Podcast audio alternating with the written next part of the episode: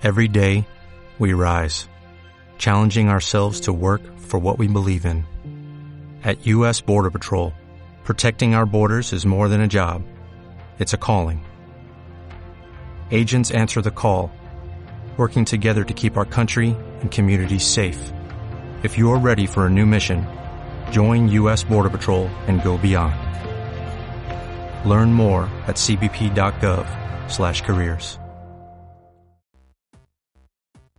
Hola amigos, tengan buenos días, buenas tardes o buenas noches, dependiendo de dónde me estén escuchando. Mi nombre es Edward Music y sean bienvenidos a Avantgarde, el podcast parte de Gamers for Life, donde hablaremos sobre los videojuegos como octavo arte, su relevancia en la sociedad, su relación con la historia, las artes y la humanidad, y cómo esto se plasma en una experiencia definitiva e interactiva que deleita los sentidos, sí, pero también nos transmite un mensaje de valor como producto artístico. Esta edición estará dedicada al juego multiplataformas de Ninja Theory Hellblade, Senua's Sacrifice. Hablaré un poco sobre su historia, el contexto de la misma, así como los elementos en los que se inspira. También es importante hablar sobre el estudio encargado de esta joya, el cual es Ninja Theory, así como el proceso de desarrollo de este título. Cómo lograron transmitir la experiencia y el mensaje que pretendían dar y cómo es que lograron este cometido. También quiero hablar un poco sobre su valor estético y artístico desde la perspectiva y premisa de los videojuegos como octavo arte y por supuesto, como es costumbre en el contenido que estaré realizando a partir de ahora, el análisis de su banda sonora, pero más que nada el diseño sonoro del juego como elemento importante del desarrollo narrativo y como vehículo primordial para crear esta experiencia única. Y bueno, sin tanto rollo, voy a empezar a hablar sobre todo para los que no conozcan Hellblade, es un título que lanza Ninja Theory, como mencioné antes, en el 2017, que originalmente es exclusivo para PlayStation 4, pero eventualmente pasó a ser multiplataformas. Actualmente pueden conseguirlo tanto en Xbox One como en PC, y por cierto, lo voy a mencionar, si tienen Game Pass para Xbox, pueden descargarlo gratis de una vez, es parte de este pase, así que pueden aprovechar esta oferta y bueno, jugar este maravilloso título si no lo han hecho. Debo decir que para hablar a detalle de este tendré que hacerlo pues con spoilers, así que si no lo han jugado, les ruego encarecidamente que vayan a hacerlo antes y vuelvan a este podcast. Bueno, pero si no les arruina la experiencia, pues quédense y seguro que al final van a tener muchas ganas de hacerlo. Retomando a Ninja Theory como compañía, esta es una empresa desarrolladora de videojuegos fundada en Cambridge, Inglaterra, es propiedad de Microsoft Microsoft. Originalmente fue fundada con el nombre de Just Add Monsters en marzo del año 2000. La compañía fue comprada después por Argonaut Games a finales del 2004. Más tarde, tras el cierre de Argonaut, la desarrolladora volvería a ser una empresa independiente. El equipo desarrolló su primer juego que fue Kung Fu Chaos, Kung Fu Panic, en Japón en el año 2003 que fue exclusivo para Xbox, el cual fue publicado de hecho por Microsoft Game Studios, que es actualmente a quien pertenece Ninja Theory. Ahora, debo aclarar algo que en muchos sitios se menciona, eh, ya que colocan a Ninja Theory como un estudio indie y por lo tanto a Hellblade como un juego indie con calidad de AAA. Esto es falso. El estudio ya no tiene nada de indie, ya tiene presupuesto de AAA, ya es parte de Microsoft y anteriormente ya había trabajado con otras compañías y con varios superventas, así que sin demeritar el trabajo tan impresionante, debo decir que no es así. Para esto les voy a hacer una mención muy breve de los trabajos de este estudio. En 2007 trabajaron en Heavenly Sword para PlayStation 3, en el 2010 en Slave Odyssey to the West para PlayStation 3, Xbox y Microsoft Windows. En el 2013 trabajaron en el reboot de Devil May Cry, DMC que también fue multiplataformas, y en ese mismo año también trabajan en Fight Back para iOS. 2014 trabajan en Disney Infinity Marvel Super Heroes, que salió tanto para iOS, que es la, el sistema operativo de Apple, PlayStation 3, 4, eh, PlayStation Vita, eh, Wii U, Microsoft Windows, Xbox, o sea, todas las plataformas. 2015 trabajan en la versión definitiva de DMC, que bueno, ya traía los DLCs y contenido extra, y que es una remasterización, la cual sale ya para PlayStation 4 y Xbox One. 2015 es para Disney Infinity 3.0, que igual es multiplataformas. 2017 para Dexet, que es para Microsoft Windows y PlayStation 4. 2017 trabajan precisamente en Hellblade Senua's Sacrifice, que resulta ahora multiplataformas. Y para este año está en el calendario Breeding Edge, que será para Xbox One y Windows, o sea, exclusivo de Microsoft. Y también eh, se planea la continuación de, de, Hellblade, que es Senua's Saga o Hellblade 2, que ya se presentó un teaser trailer hace, me parece que a finales del año pasado. Y también aparece en el calendario un Project Mara, que aún no sabemos para qué sea, que sea, no han dado más información, pero eh, está pensado para la Xbox Series X. Dicho esto, eh, hablaremos de una breve sinopsis de este título para que más o menos sepan de qué trata si no lo han jugado. Hellblade nos sitúa en la piel de Senua, una guerrera celta que se embarca en una cruzada por salvar el alma de su difunto esposo. Hasta aquí todo bien, hasta que caemos en cuenta de que ella no es una persona común y corriente, pues padece un severo trastorno psicótico, que hace de esta una aventura casi onírica o pesadillesca por momentos. La historia está situada aproximadamente en el siglo VIII, por el contexto en el que plantea, ya que el pueblo de Senua es invadido y saqueado por vikingos. Si tomamos esto en cuenta, la expansión vikinga, que es un periodo histórico en donde tuvo mayor auge esta clase de incursiones, es eh, aproximadamente entre el año 789 y 1100 después de Cristo. Y aunque esto nunca se especifica en el juego, pues podemos deducirlo por la ambientación. Debo mencionar que Ninja Theory coescribió y se asesoró para el apartado mitológico e histórico escandinavo con la doctora Elizabeth Ashman Rowe, que es profesora universitaria especializada en la cultura escandinava en Inglaterra, además de numerosos especialistas y profesionales de la salud mental para poder recrear fielmente la experiencia de un paciente con psicosis, pues también como parte del propósito del juego es crear conciencia acerca de este padecimiento ya que a pesar de que muchos avances se ha hecho,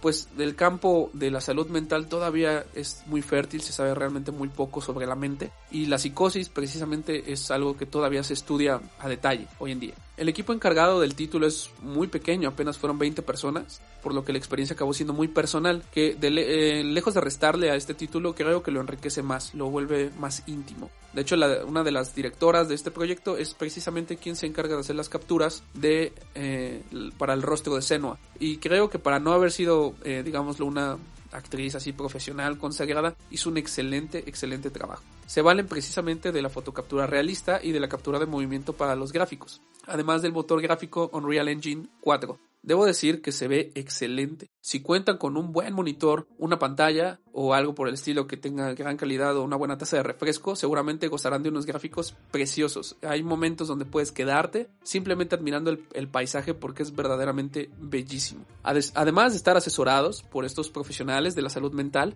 el estudio trabajó con un numeroso grupo de pacientes psicóticos, recopilan sus experiencias con respecto a las alucinaciones visuales y auditivas y este, esto hablaré un poquito más adelante. Este grupo de personas probó el juego en todas sus etapas, por lo cual el estudio tuvo mucha retroalimentación para saber si lo, estaba, lo que estaban haciendo estaba bien o era fiel y respetuoso con las personas que viven este trastorno todos los días, lo cual me parece muy loable y me parece excelente, no lo hicieron a ciegas, fue un trabajo en conjunto paso a paso. También fueron los primeros en tener la copia del juego una vez que fue lanzado y de hecho en en el material extra del juego pueden ver un poco de este making of y muchos de estos pacientes pues eh, estaban muy entusiasmados con el proyecto porque realmente recrearon muchas de sus experiencias y bueno ellos comentan que estaba muy fiel que querían probar el juego cuando saliera y el estudio les regaló una copia lo cual me parece pues excelente una, una iniciativa muy buena por parte del estudio. Las mecánicas del juego giran en torno precisamente a este trabajo pues las alucinaciones son representadas como vehículo para hacer avanzar la historia y como mecánica al mismo tiempo con diversas paridolias que sirven como a modo de, puzzle para resolver y, dar acceso a diferentes áreas y avanzar. Y bueno, si bien hay acción en el título, esta es casi que en segundo plano, ya que aunque es muy atractiva visualmente, hay una coreografía muy bonita, el control y el combate llegan a volverse repetitivos después de entender la mecánica, no es muy complicada. Esto a pesar de ser un punto negativo, muchas, en muchas partes resulta lo contrario. Ahora voy a explicar por qué. Eh, colocan la acción en momentos muy puntuales. O sea, no es como un hack and slash donde vas todo el tiempo eh, golpeando. No, no, no. Sino más bien lo colocan en momentos muy, muy, muy, muy puntuales, muy precisos. Que llevados de la historia y de las sensaciones que te provoca todo este contexto, lo vuelven como un punto climático de catarsis que realmente crea esta atmósfera de una manera muy impresionante. La historia nos relata la particular forma de Senua de interpretar las leyendas escandinavas desde su enfermedad y pensando en rescatar el, alma de, su amado, emprende este viaje a Helheim, que es como uno del, bueno, el reino, uno de los muchos eh, reinos a donde van los muertos. Ya hablaré de esto más adelante, pero es como el, los dominios de Hela. De hecho, él decide cruzar, ella decide cruzar hasta allá para arrebatarle de las manos de Hela a su amado, rescatarlo. El juego muchas veces, a pesar de que no lo pretende, roza con el terror. Es muy tétrico. De hecho, Senua carga con la cabeza de, su, de su esposo, el cual te explican que, que muere eh, a manos de, los vikingos. De hecho, le practican un, un, águila sangrienta. Que bueno, para los que seguramente ya vieron la serie de Vikings y están más enterados de esto, o los que no, o saben de historia, saben que esta era una forma de ejecución pues muy dolorosa en la que bueno consistía en abrir el tórax desde la espalda con un hacha y exponían los pulmones de la víctima de manera que parecieran como alas de sangre. Y todo esto se hacía obviamente pues en vivo, ¿no? Eh, era una manera realmente brutal de, ejecutar a alguien y así es como, como muere el, esposo de, de, Senua. Entonces parte de estas alucinaciones muchas veces la cabeza es quien, quien le habla o se ve como, bueno, la tiene envuelta, no se ve así como explícito, pero puedes ver a veces cómo respira a través de la tela. Entonces, o sea, tiene muchos elementos que coquetean con eso, que lo vuelven muy interesante, pero al mismo tiempo es un poco eh, difícil de clasificar. En cuanto al contexto de las leyendas nórdicas, Senua es expulsada de su pueblo porque, bueno, en la antigüedad los enfermos mentales normalmente lo asociaban con posesiones o con brujería. Bueno, toda esta superstición no estaba bien vista, entonces ella es expulsada. Eh, cuando se va, se topa con con una persona, con un hombre, que mucho tiempo estuvo viajando con los vikingos como esclavo. Él igual es del, mismo lugar que Senua, pero lo capturaron y después de un tiempo logró escapar, pero ya quedó como mal. Se entiende que, que tiene como estrés postraumático y aprendió de ellos pues todas sus leyendas y se las cuenta a Senua. Entonces ella con su enfermedad empieza a ver estas leyendas en todas partes, ¿no? Los símbolos, todos los, relatos que le cuenta lo asocia con la muerte de, de, su esposo. Entonces nos vamos a topar con tanto mecánicas de juego como parte de la historia muy relacionadas a la mitología. De hecho vamos a toparnos con, con Jotnars, con dioses. Está Valraven, por ejemplo, está eh, Surtur también eh, está incluso otros monstruos como Garm, que es el pues, como el perro monstruoso de Hela, por así decirlo. Y obviamente el antagonista principal, bueno, no, de hecho no, más bien a donde pretende llegar es donde está Hela, porque realmente el antagonista es, ella misma. Y esto es algo que, que, cobra mucha importancia. Ahora les voy a hablar un poquito de, mi experiencia personal con el juego, ya que es algo que jugué hace tiempo. A mí me encanta toda, toda la historia escandinava, pero yo ya había visto el título antes, eh, los trailers y todo, y me llamaba muchísimo la atención. Entonces lo jugué. Debo decir que no es un título para todos, porque como mencioné antes, no está repletísimo de acción. Para mí esto no es algo malo, de hecho a mí me encantó, es una experiencia muy personal. Me aventé el juego, eh, eso, eso sí es algo que debo decir, dura muy poco. O sea, si, si por ejemplo ahora en la cuarentena eh, lo empiezan a jugar, tal vez en un par de días ya lo terminaron. Es un juego muy rápido, pero puedes alargar la experiencia tomándote el tiempo para admirarlo. Pero sí, es un juego relativamente corto. Yo me lo terminé creo que en unos tres días. Fue en, en las vacaciones de Navidad, hace hace un año y lo terminé muy rápido. Me encantó toda la representación de la cultura nórdica, o sea, sí es una manera muy personal, ¿no? A la, forma de Senua, pero me parece excelente las fotocapturas, eh, obviamente las alucinaciones, el audio, que es a lo que ya voy a ir un poquito más adelante, la música, todo. El diseño de los personajes es verdaderamente increíble. Y Hela, por ejemplo, mm, me parece uno de los personajes más tétricos que he visto en mucho tiempo. El diseño es increíble, me encantó. Cada, o sea, son muy originales, lo hicieron muy a su, a su manera, pero de, alguna manera respetan estos, estos relatos y lo cual me parece pues fenomenal. Es algo que tienen que probar. Ahora sí, con respecto al apartado sonoro y la banda sonora. La banda sonora me parece muy correcta. Si ustedes están familiarizados con la música tradicional escandinava o han visto ya de manera muy popular la serie de Vikings, por ejemplo, han escuchado al grupo Guardruna y a todos estos grupos que retoman, tratan de, rescatar esto, pues es muy hipnótica por momentos, es muy experimental. Entre los sonidos tradicionales de las percusiones, bueno, que no, no había percusiones per se, eso debo aclararlo, es algo más moderno, pero sí otros sonidos como de palos, huesos, etcétera, ¿no? Em, obviamente hay instrumentos tradicionales y se vuelve todo muy, sobre todo en las, las partes del combate, esta música se vuelve pues muy hipnótica Sí, te transporta. Sin embargo, todo el juego no tiene eh, banda sonora todo el tiempo. De hecho, muchas veces puedo decir que la banda sonora es el silencio y en, hay momentos muy puntuales donde este silencio es un elemento primordial en la historia y en el juego, en los que lo vas a sentir como un elemento opresivo y otras veces como tranquilizador. Y cuando están los momentos de silencio, puedes escuchar obviamente los sonidos del ambiente, las hojas, el agua. Es una experiencia sensorial, a lo cual debo decir que les recomiendo que lo jueguen con audífonos. De hecho, al principio el juego te, te menciona que para que vivas la experiencia lo hagas con audífonos. Pueden hacerlo con sus cascos gamers o si ya cuentan con algunos audífonos, unos, por ejemplo, yo tengo unos monitores de estudio que ya puedo conectar al control, porque bueno, ya traen los, los nuevos controles de Xbox, porque yo lo jugué en Xbox, ya traen la entrada de audio 3.5 y pues los puedo escuchar ahí. Y el, el, audio está construido en 8D, que para los que no sepan a qué, qué es esto de 8D, es básicamente el audio en todas las direcciones, en todas las dimensiones. Eh, normalmente ellos juegan con estas cosas, ¿no? Para recrear las alucinaciones de una persona que tiene psicosis. A veces oyes las voces, que obviamente oye Senua, muy cerca de tu oído, otras veces muy lejos, otras veces de frente, otras veces atrás. Eh, va jugando con esto. Entonces, si esto lo combinas con todo lo que estás haciendo durante el juego, se vuelve una experiencia muy interesante. Inclusive hay una parte específica en el juego donde no ves nada, donde realmente te vales más de los sonidos. Entonces, todo esto lo vuelven una mecánica, lo cual me parece muy interesante. Explotaron al 100% este recurso para convertirlo en algo único, fuera de lo común. Y pues, como les comenté, juegan mucho con la, la dirección de las voces, la intensidad, la altura, el timbre, como lo haría pues especialmente como lo vive una persona con este trastorno. Y además las voces nos cuentan muchas partes de la historia y de el background de Senua. No lo hace un narrador per se, sino que las voces, como lo, como lo vive precisamente una persona con psicosis, a veces son hirientes, a veces la insultan, a veces usan cosas de su pasado para desestabilizarla, otras tratan de apoyarla y lo manejan como si fueran otros personajes. Pues es ella misma, pero al mismo tiempo son otros personajes. Y esto me parece una forma muy interesante de adaptar esto a la historia. Y también podemos decir que según tu progreso y tu forma de jugar, el estudio describe esto que la dificultad es adaptativa. Entonces lo vuelve todavía más personal. Me recuerda mucho el aspecto que hacía Silent Hill 2, por ejemplo. Que según las decisiones que vas tomando, es como el juego te va sacando monstruos o cosas, ¿no? Y te da un, como un perfil psicológico al final. Es un poquito similar, solamente que aquí eh, se adapta la dificultad a tu modo de juego. Los controles son muy, muy básicos, eh, son rápidos, de hecho la mayoría de, las mecánicas son muy sencillas, son como de puzzle. Los combates, como, como dije, eh, no son, no es el centro del juego. Y al final hay una particularidad en el combate que la verdad yo me tardé un tiempo en descubrir. Ya llevaba yo como 30 minutos peleando, peleando, peleando y sentía que no terminaba hasta que entendí lo que tenía que hacer. Eso sí no se los voy a spoilear, ya cuando lleguen al final me entenderán y sabrán a lo que me refiero. Y bueno, va, voy a dar una breve conclusión porque ya estamos llegando casi al final del podcast y lo que pienso sobre el juego, ¿no?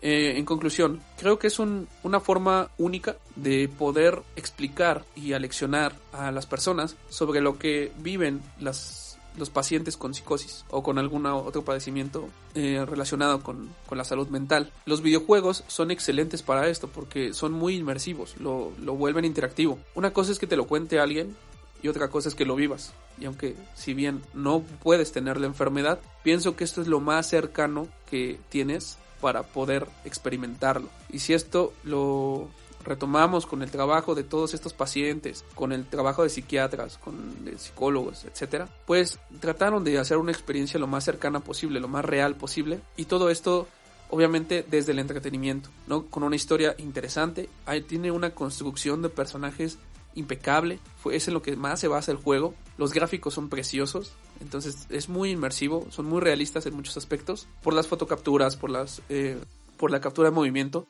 Entonces tratan de mantenerte la experiencia todo lo posible. Y si esto todavía lo juntas que lo juegas con audífonos, pues vaya, te vas a sumergir totalmente. Y precisamente aquí es donde radica su valor como producto estético, artístico y también eh, social y cultural, ya que fue hecho con el propósito de concientizar, no solo de entretener pero hay gran belleza en lo que hacen. Es un trabajo hermoso, la dirección es muy buena, la fotografía es excelente, las transiciones y la manera en la que juegan con las analepsis, las narraciones, cuando introducen a otros personajes como los padres de Senua o el hombre que le contó las narraciones de los nórdicos, todo esto está muy bien colocado, de una manera muy elegante, debo decir. Y la capacidad actoral que tiene la actriz que prestó la captura de, su rostro para Senua es muy dinámica pasar del miedo, del terror, a la ira, a la desesperación y juegan mucho con esto para que tú puedas sentirlo. Tiene, lo tiene todo. Tiene, es muy buen juego, tiene buena música, tiene buena dirección, tiene una historia muy interesante, tiene un contexto histórico súper interesante que si les gusta la historia antigua, los vikingos o los celtas, seguro que les va a fascinar toda esta ambientación. Además tiene un trabajo fenomenal detrás con respecto a la salud mental Creo que no tiene ningún desperdicio, es algo que les, les, recomiendo mucho jugar. Si yo le colocara una calificación, de hecho vamos a colocar una calificación tomando eh, como referencia 5 estrellas. Esto es muy subjetivo, ya lo sé, pero nada más es como para dar una idea. Recuerden que esta es mi opinión, ustedes pueden tener la propia, la cual lo pueden comentar, sería fantástico. Yo le pondría 4 estrellas de 5. No le doy la calificación perfecta porque creo que pudo haber sido mejor en otros apartados. A veces se vuelve un poco repetitivo el juego, deja de ser desafiante. Si estás acostumbrado a, los juegos de puzzles y a los hack and slash, vas a dominar muy rápido las mecánicas y te lo vas a pasar de volada. Otra cosa que no me gustó es eso, que es muy corto. Eh, para algún jugador más diestro, probablemente lo pueda terminar hasta en un día. Entonces esto es malo porque si bien me parece la experiencia rejugable. Si quieres como volver a, vivir esto de las voces y el audio y todo lo que tiene, pues sí. Pero fuera de eso, como no hay contenido adicional, como no hay una dificultad que puedas variar o abrir zonas ocultas, no sé, ya no es una experiencia rejugable. Yo lo jugué la verdad una vez, me encantó, pero no lo volví a jugar. En, en ese aspecto también lo veo un poco negativo. Esperemos que tomen estas cosas en cuenta, porque sí fue algo que mencionaron en otros reviews que me tocó ver, y el estudio haga, haga lo respecto, ¿no? Eh, yo creo que sí. Parece, se ve muy prometedor la segunda parte, así que ya que por cierto se viene la segunda parte, jueguen este. Y pues bueno, por mi parte eso es todo, espero les haya entretenido este podcast, se les haya hecho interesante. Voy a estar haciendo muchos más trabajos al respecto, también habrá videos. Todo esto va a salir en la plataforma de Gamers for Life, así que estén muy atentos. Y de nuevo la recomendación total de que vayan a jugar este juego, de que chequen todos estos detalles y el trabajo que hay detrás de los juegos que, ustedes disfrutan. Porque muchas veces nos limitamos únicamente a jugar, pero los videojuegos van mucho más allá. Al ser interactivos pueden dar un mensaje importante, pueden expresar cosas muy, muy interesantes. También pueden hablarnos de historia, pueden hablarnos de arte, pueden hablarnos de muchas cosas. Y creo que todo este gran trabajo, tantos meses o a veces años que toma hacer un videojuego, es algo que vale la pena ver. Así que bueno, esa es la gran recomendación. Los ha saludado su amigo Edward Music. Esto es Avantgarde para Gamers for Life. Hasta luego.